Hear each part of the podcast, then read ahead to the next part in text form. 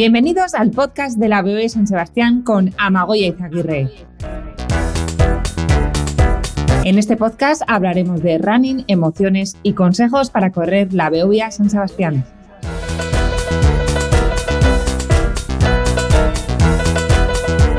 Hola, ¿qué tal? Aquí estamos otro día más con un episodio que vamos a hablar de un tema que os preocupa y ocupa muchísimo. Tengo aquí a Alberto Conde, que él es eh, fundador de Glucovives, ya me ha dicho que no es el CEO, me ha estado aclarando ahora, y nos va a explicar qué es esto de Glucovives. Ahora el tema de la glucosa está siendo, bueno, trending topic, como se suele decir, en redes no para de haber divulgación acerca de bueno, cómo nos afecta la glucosa en el día a día.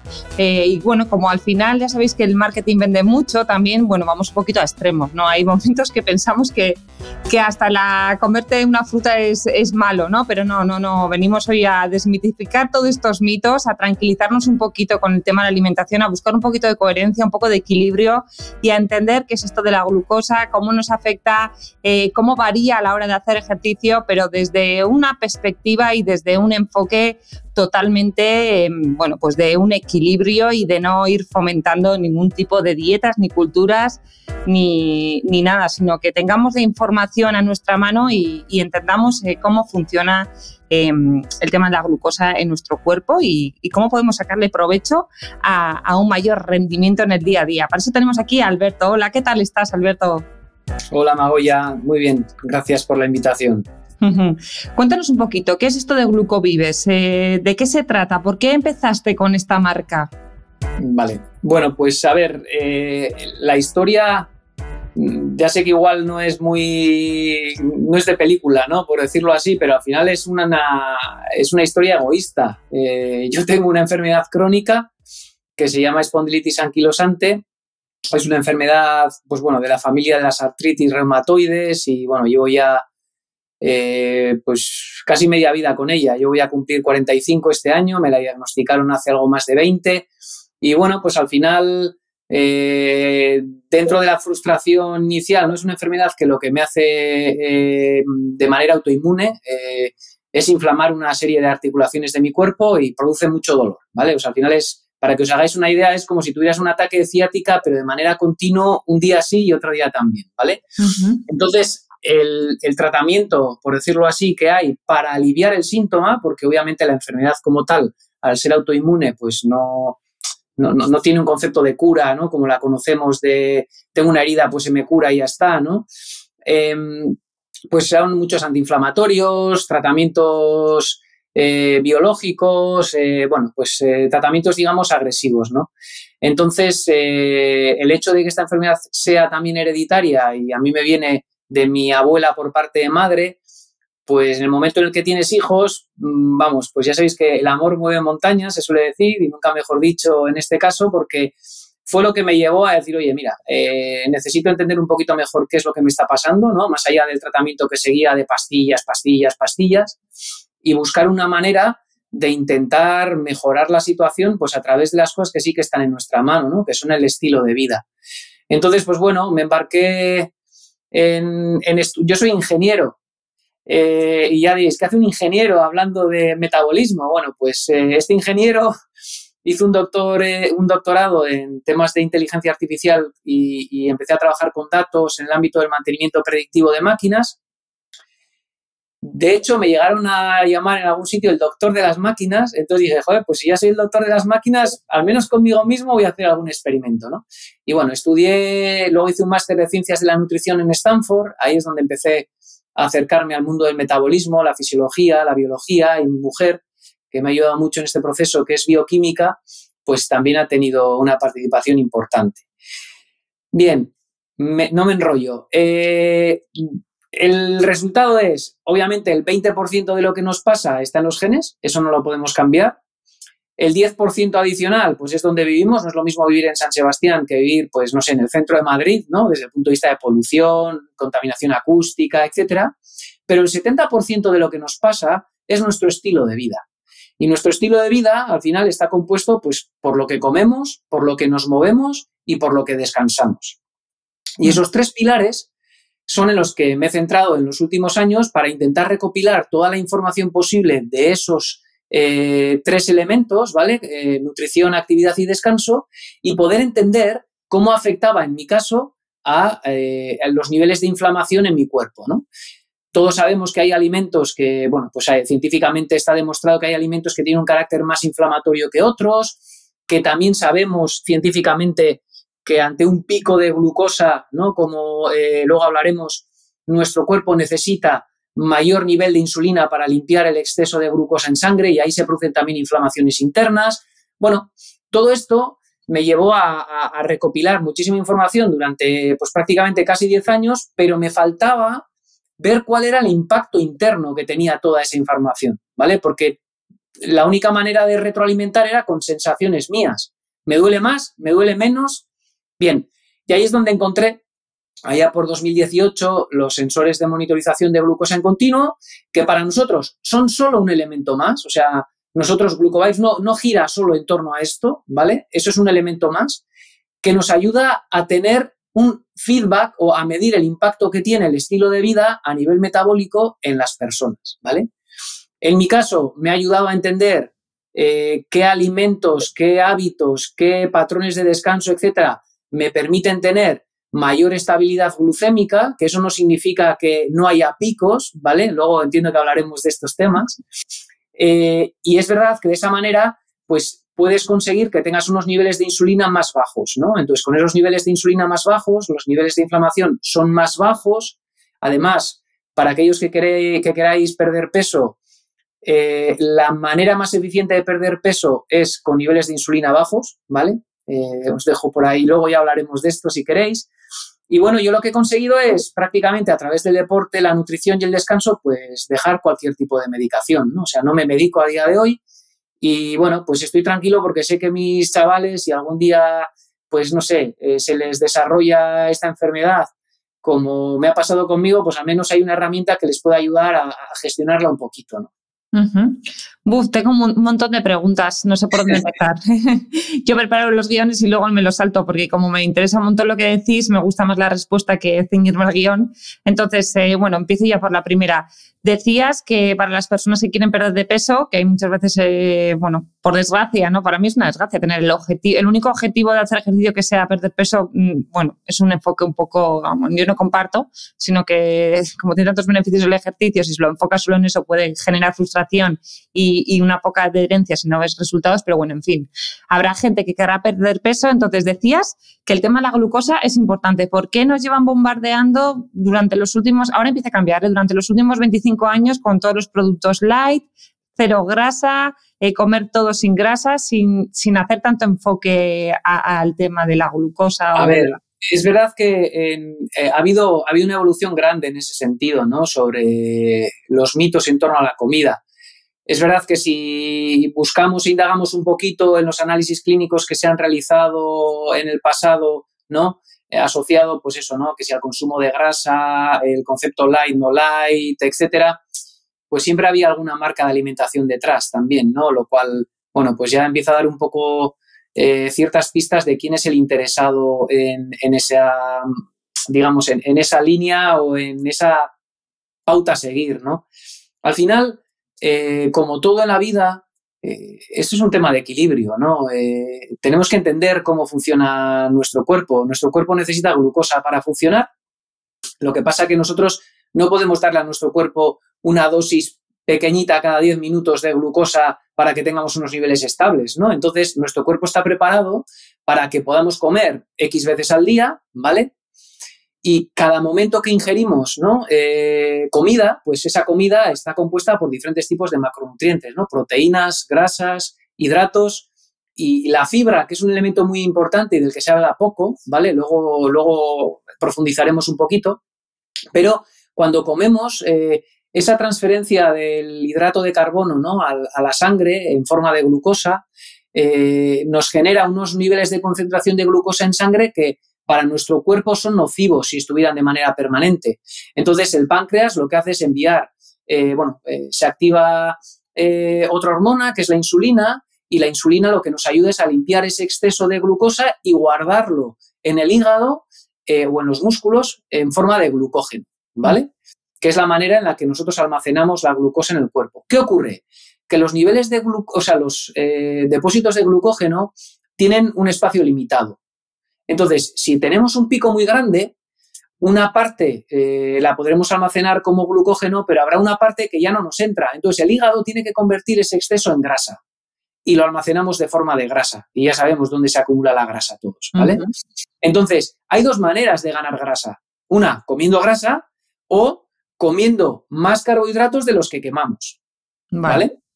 ¿Qué pasa con las proteínas? Nuestro cuerpo no puede almacenar proteínas y esto es algo que mucha gente no sabe. Pero yo no puedo comer proteínas el lunes para toda la semana. De hecho, es más, lo ideal es equilibrar ¿no? los platos y que la proteína esté presente en todas las comidas, ¿no? En el desayuno, en la comida, en la cena, al igual que la grasa y el hidrato, ¿Qué pasa con la proteína que no utilizamos a lo largo del día? Bueno, pues que nuestro cuerpo la tiene que convertir o en glucosa o en grasa también. ¿Vale? Entonces, ese es un poco el funcionamiento del cuerpo. Eh, del sistema metabólico, por decirlo así. Entonces, lo que nosotros estamos viendo es cuál es el impacto de la comida y de la actividad de cada persona en su sistema metabólico. Cuando una persona hace deporte o se mueve, eh, y con hacer deporte me refiero a tener una vida activa, andar, ¿vale? Andar ya genera un cambio en nuestro sistema metabólico porque se produce un movimiento, ¿vale? De, energía entre los depósitos de glucógeno que hemos mencionado antes, el músculo, etcétera, y de cuatro veces más que cuando estamos sentados. Por lo tanto, ya estamos activándonos hasta cuatro veces más simplemente con un paseo. Si ese paseo lo convertimos en un sprint a muerte, ¿vale? Eh, esa, ese, ese transporte de energía se multiplica por 100. Ya no es por cuatro, es por 100, ¿vale? Bueno, pues ahí tenemos un abanico en el que nos podemos mover. Un paseo de baja intensidad lo que va a hacer es que nuestros niveles de glucosa en sangre bajen ligeramente. ¿Por qué? Bueno, pues porque estamos utilizando una baja intensidad. Si por el contrario utilizamos o hacemos ejercicio de fuerza o ejercicios de alta intensidad, nuestro cuerpo probablemente lo que va a hacer es aumentar los valores de glucosa en sangre porque le estamos exigiendo más. Y digo probablemente porque cada uno de nosotros somos únicos. ¿Vale? Entonces, sabemos cómo funciona el sistema metabólico, pero el funcionamiento dentro de un funcionamiento igual, los niveles, valores, impactos, etcétera, son completamente individuales.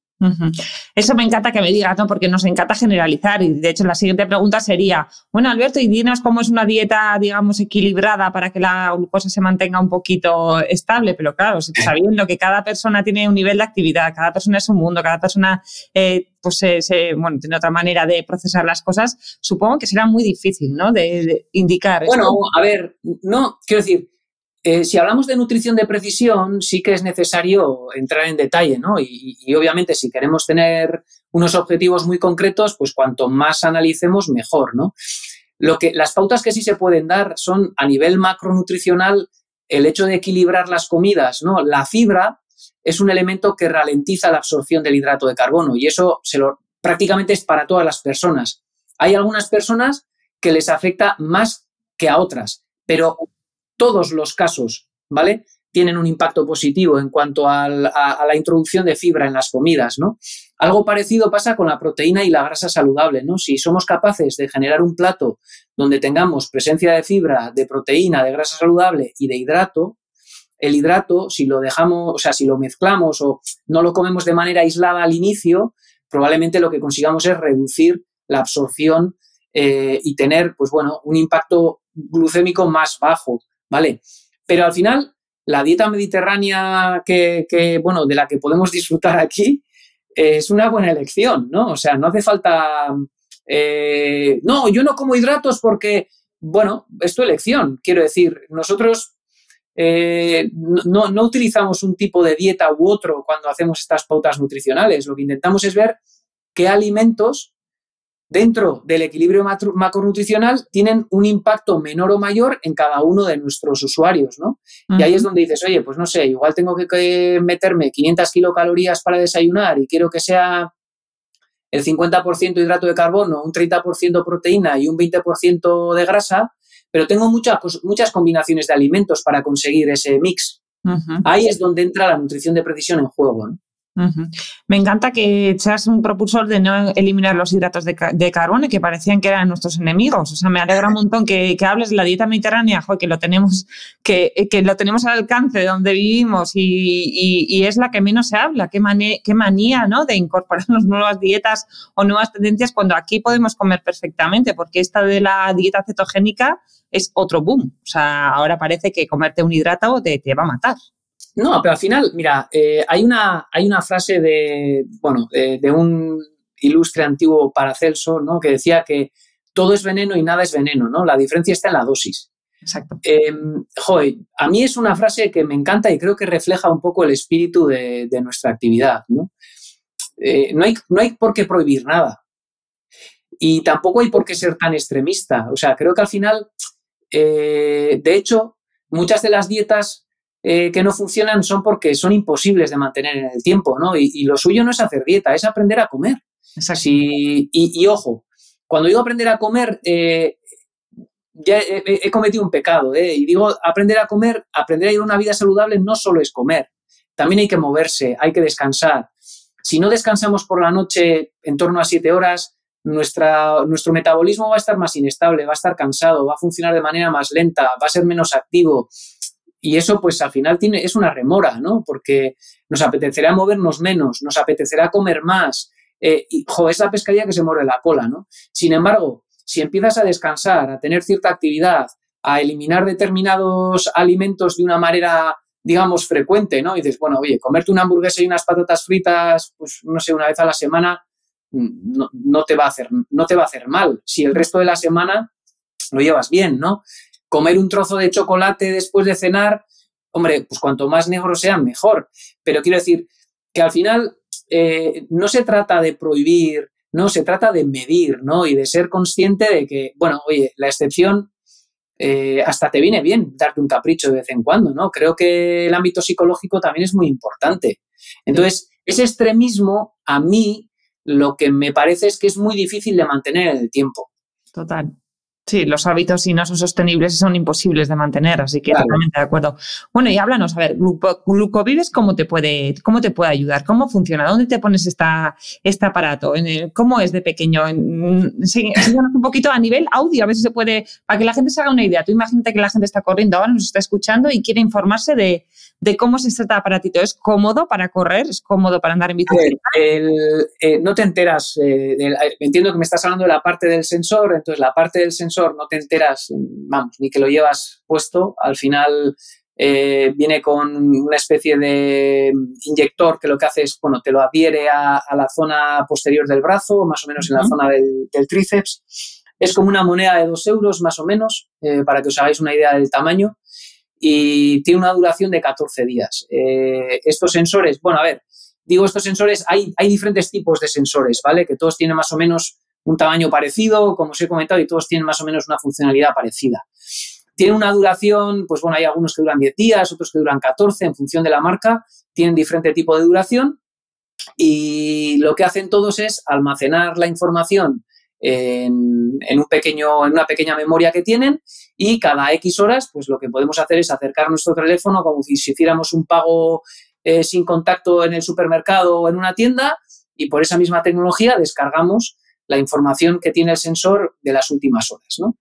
Eh, eso lo tenemos que hacer como mínimo una vez cada ocho horas en el caso de algunos. Hay otros que, bueno, pues que, cambia la memoria, pero bueno, para que nos hagamos una idea, una vez más o menos cada entre 5 y 8 horas tenemos que hacer ese escaneo antes de acostarnos y a levantarnos, ese es un poco el momento crítico.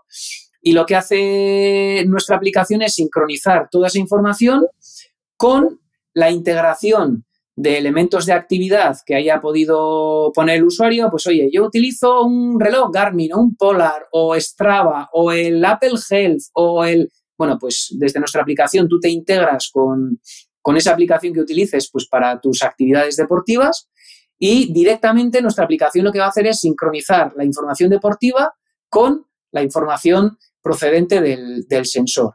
Y por último, tenemos una base de datos nutricional a disposición en la propia aplicación que lo que le permite al usuario es que vaya picando, ¿no? ¿Qué es lo que está comiendo? ¿Vale? Los primeros días es un pelín arduo, o sea, exige, ¿no? Porque al final tienes que poner ¿no? Lo que desayunas, lo que comes, etcétera, pero la aplicación va aprendiendo de tus hábitos, ¿no? Y por lo tanto, pues al tercer día lo que te sugiere es cuál es tu desayuno más común, donde dices, vale, he hecho mi desayuno, pero en lugar de poner arándanos, hoy he comido fresas. Bueno, pues cambia solo eso, ¿no?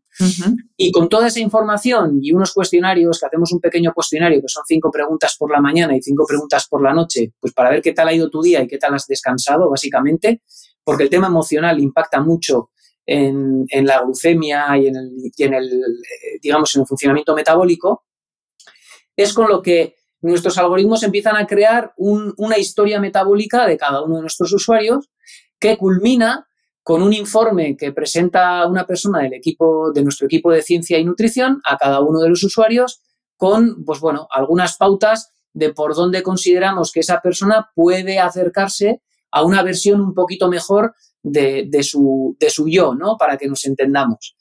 En función del objetivo que ponga la persona, obviamente esa pauta de nutrición de precisión va dirigida, ¿no? Pues si es una persona que quiere gestionar el peso, pues perfecto. Si es una persona que quiere, por ejemplo, eh, no lo sé, aliviar ciertos dolores menstruales, que, estamos trabajando con, con, mujeres que quieren aliviar su dolor menstrual o temas de menopausia, etcétera, bueno, pues lo tenemos en cuenta los algoritmos lo tienen en cuenta y nuestro equipo de ciencia y nutrición lo tiene en cuenta a la hora de crear ciertas pautas que nos ayudan.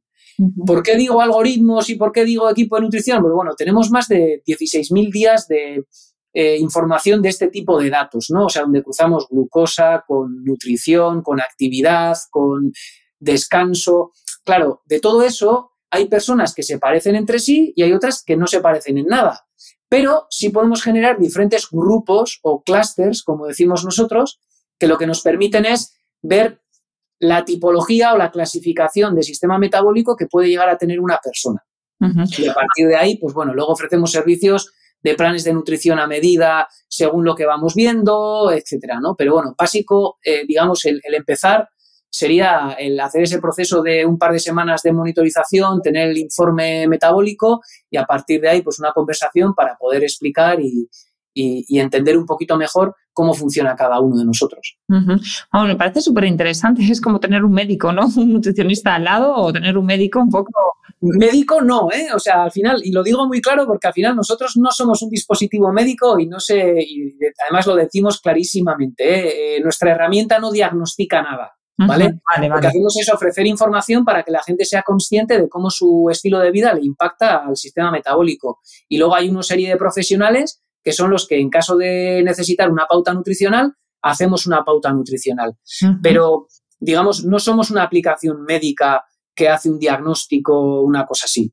Vale, vale. Bueno, súper interesante. Creo que más de uno estará pensando en, utilizarlo. Y supongo que a nivel de rendimiento deportivo también te ayudará a mejorar un poquito, ¿no? Los entrenamientos y, la manera de prepararte, por ejemplo, para la carrera de BV San Sebastián. Sí, al final, bueno, gran parte de nuestros usuarios eh, son atletas de élite, de hecho, ¿no? Eh, al final fue uno de los primeros nichos con los que empezamos a trabajar, pues, eh, bueno, desde futbolistas, ciclistas, atletas, eh, entonces, el uso obviamente es entender un poco cómo es la gestión de energía, ¿no? Tanto para prepararse para una carrera, para recuperar bien después de los entrenamientos, incluso entender y medir, ¿no? En los deportes de resistencia, cada cuánto tiene que comer una persona o qué tipo de alimento le viene mejor a una persona o a otra. Eh, ahí eh, la particularización es mayor todavía, ¿no? Porque lo que haces es estrechas un poco el objetivo y lo centras en un, eh, en un nicho concreto, ¿no? Que en este caso es el, bueno, el rendimiento y la recuperación, ¿no? Porque van unidos, ¿no? Eh, aspectos que vemos, pues eh, desde empezar una carrera, por ejemplo, como puede ser la BBA San Sebastián, ¿no? Pues que para, siendo una carrera de 20 kilómetros, pues bueno, mm, no todos pueden empezar a tope, ¿no? Sino que hay algunas personas que tienen que empezar a regular, etcétera. Bueno, pues la pauta nutricional para unos y otros no tiene por qué ser igual porque hay algunas personas que probablemente van a hacer un uso más rápido de ese glucógeno del que hablábamos antes que tenemos a nivel muscular, etcétera, pero igual hay otras personas que como arrancan a una intensidad más baja, pues tirarán primero o quemarán primero más grasa que glucógeno. Bueno, al final hay eh, muchos parámetros que hay que tener en cuenta para, poder eh, definir ese, escenario ideal, ¿no? Pero efectivamente esto lo que nos ayuda es a entender cómo de única es cada persona y cómo poder ofrecerle eh, una pauta nutricional a medida para su objetivo. Muy interesante. Estaba pensando que, claro, eh, eh, efectivamente la parte emocional tiene mucho que ver, ¿no? Yo, la parte emocional también afecta mucho a nivel de la insulina. Estaba pensando, habrá gente que pensará, bueno, voy a medirme ahora el nivel de insulina antes de hablar con mi jefe y después. bueno, hoy que me toca reunión con mi jefe voy a, voy a cambiar un poquito la nutrición, que hoy tengo evaluación.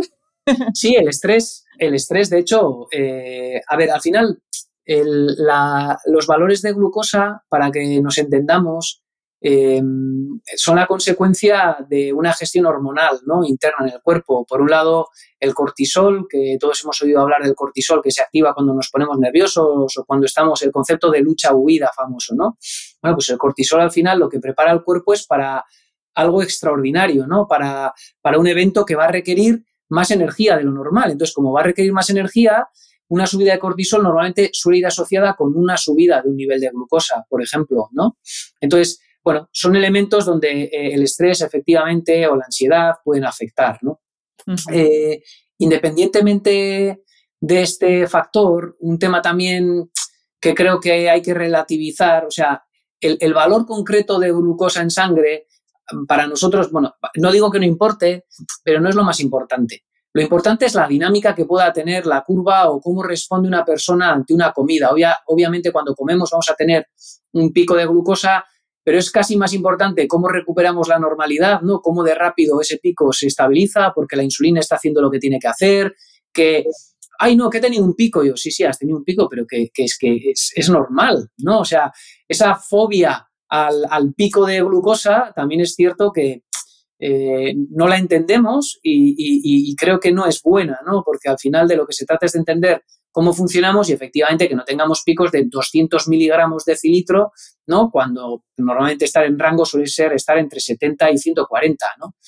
Entonces, eh, bueno, tenemos ahí un rango por el que nos podemos mover y sí que es verdad que lo que es interesante es entender qué alimentos o qué rutinas nos, sacan más ¿no? de, de esa estabilidad y ver un poco cómo es la tendencia a lo largo del día, cómo descansamos. Por la noche, lo normal es que los niveles sean algo más bajos que por el día. Si eso no es así, probablemente sea porque tenemos algún desajuste o en horarios o en alimentación. Bueno, son esos los aspectos donde nosotros nos fijamos más que en el propio valor de, oye, es que tengo 95, esto es mucho o es poco, tengo 107. Mm, el valor como tal a nosotros no nos importa mucho, nos importa más la dinámica. Y hablando de dinámica, sé que vais a hacer una prueba ahora en la carrera Vive San Sebastián, ¿verdad? Vais a coger eh, un piloto. Explícanos un poquito en qué consiste esta prueba.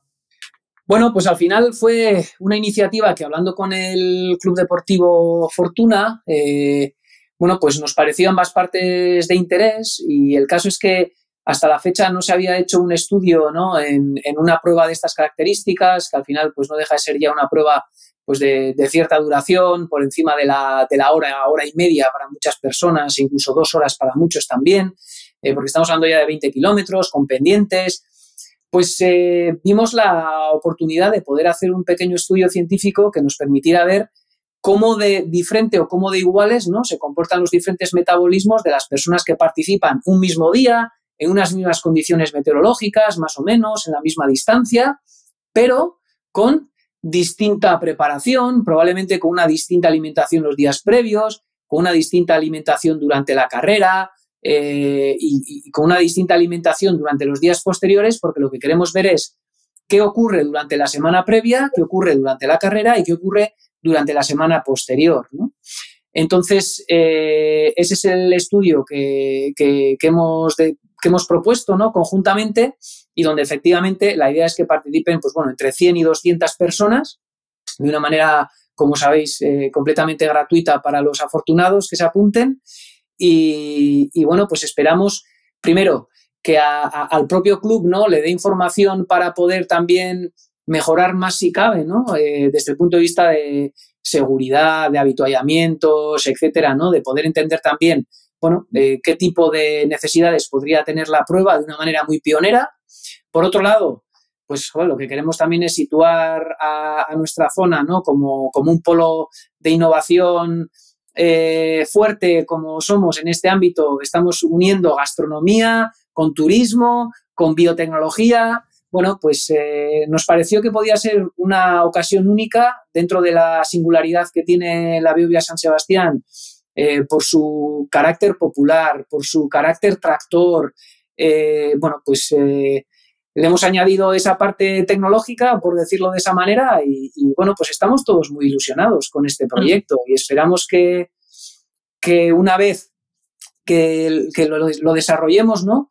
Eh, que podamos, pues bueno, presentar también un poco esas conclusiones y que ayuden pues tanto a las personas participantes como a la organización, pues a hacer todavía una carrera más, más singular si cabe, ¿no? Pues sí, muy interesante. La verdad que sí, hay que meter innovaciones y va a ser. Eh, yo también estoy deseando ver los resultados y, aprender. Hablando de la de San Sebastián, Alberto, ¿tú has corrido la carrera? Sí, le ha corrido unos cuantos años, eh, en diferentes, bueno, diferentes momentos, diferentes ocasiones, sí. Eh, bueno, cuéntanos un poquito cuál es para ti el tramo más difícil, el tramo más emocionante. Cuéntanos un poquito tu experiencia a nivel de sensaciones.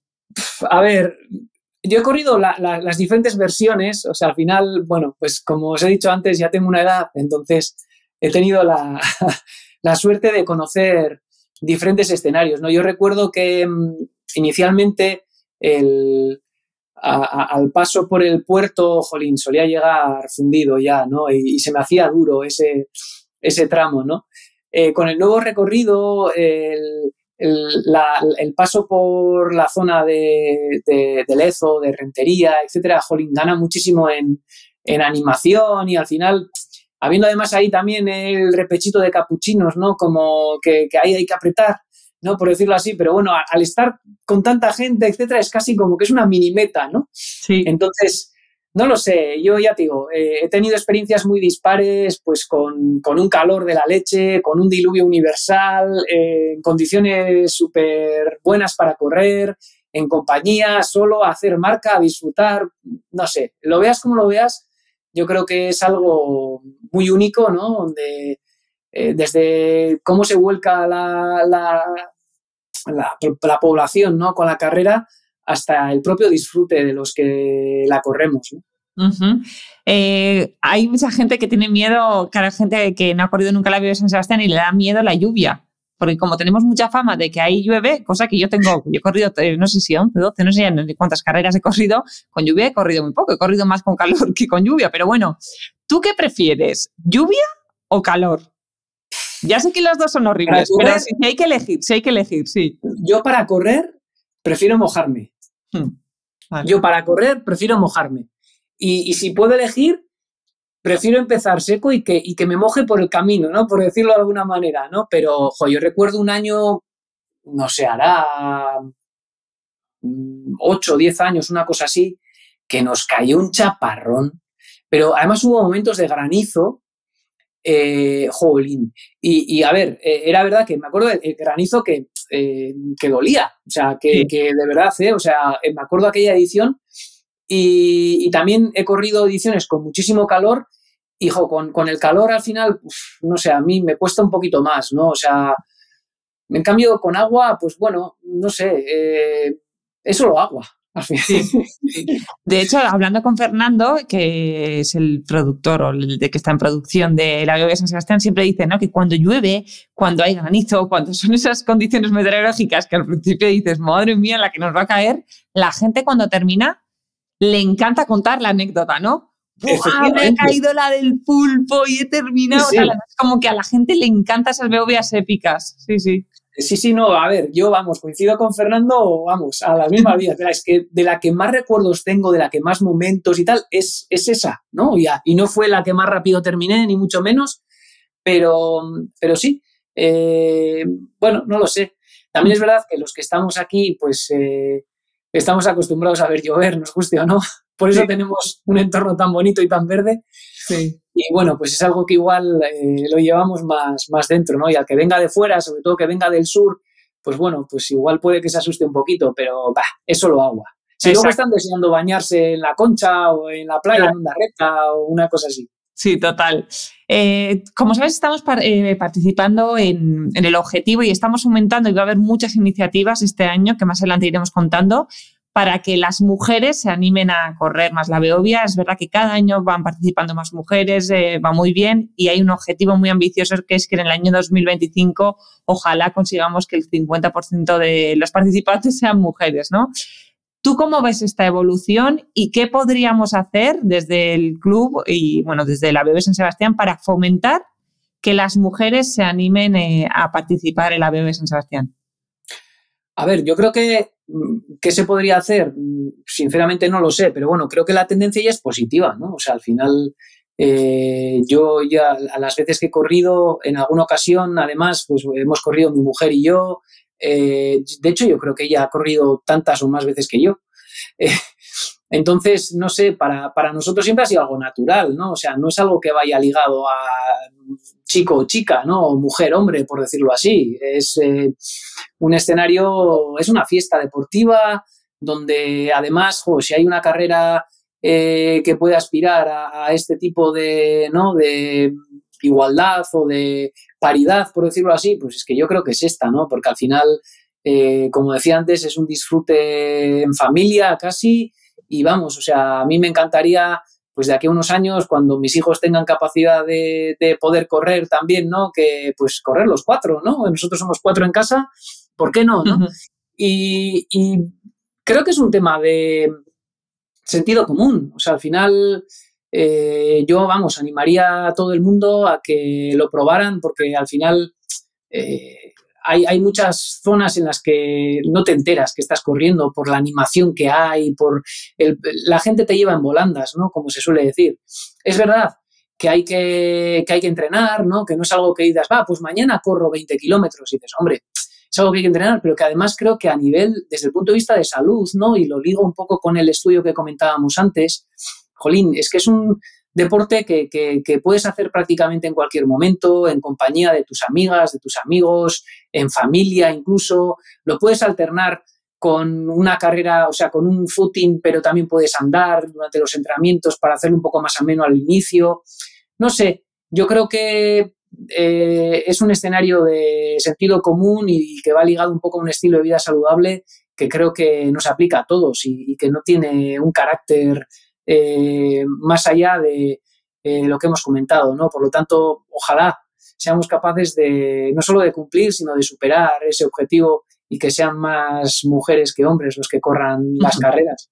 Sí, ojalá, ojalá hiciéramos todos, ¿no? Porque ese 70% que has dicho al final, ¿no? Que son los hábitos que hace que tengamos una vida mucho más saludable, pues, eh, bueno, pues son datos muy importantes que muchas veces pensamos, no, es que yo genéticamente, no, al final son excusas, es un 20 frente a un 70, así que así que nos puede cambiar la vida. Y ya para terminar la, entrevista, eh, dinos para ti en una frase qué es lo que significa la BOV San Sebastián o una definición de la carrera.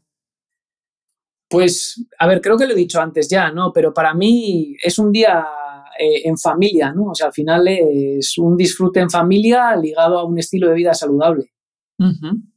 Maravilla. Bueno, Alberto, pues muchísimas gracias. Dinos, por si alguien está interesado, que seguro que hay mucha gente que está muy interesada en, en Glucovives, eh, ¿dónde os puede contactar? ¿Dónde os puede ver? ¿Dónde puede ver más información? Eh, dinos alguna página web. Lo primero, entiendo que todos los inscritos, eh, si no lo han hecho ya, recibirán un email para poder apuntarse a este estudio que hemos comentado, ¿vale? Y entre todos ellos lo que se hará será una selección en la que adelanto que la mitad serán mujeres y la mitad serán hombres, ¿no? Porque como debe ser, porque al final eso también es importante, ¿no? Ver un poco eh, eh, cómo la, gestión metabólica es diferente en los hombres y en las mujeres. Y por otro lado, el que quiera o el que tenga interés en Glucovibes, en Glucovives, pues es glucovibes.com, Glucovives eh, la segunda con B, la primera con V, la segunda con B, .com y nada, ahí pues tenéis un correo, nos podéis contactar. Eh, y bueno, si alguno de los que formamos parte de Wise nos veis por la calle, pues porque sois de por aquí, nos paráis y, nos preguntáis, que estaremos encantados de compartir con vosotros nuestro proyecto. Genial, pues muchas gracias Alberto, nos vemos en la de San Sebastián y nada, mucha suerte con todo el estudio y con todo el proyecto que es un proyectazo. Es que ricasco Alberto. Nada, tía Magoya, muchas gracias. Aur.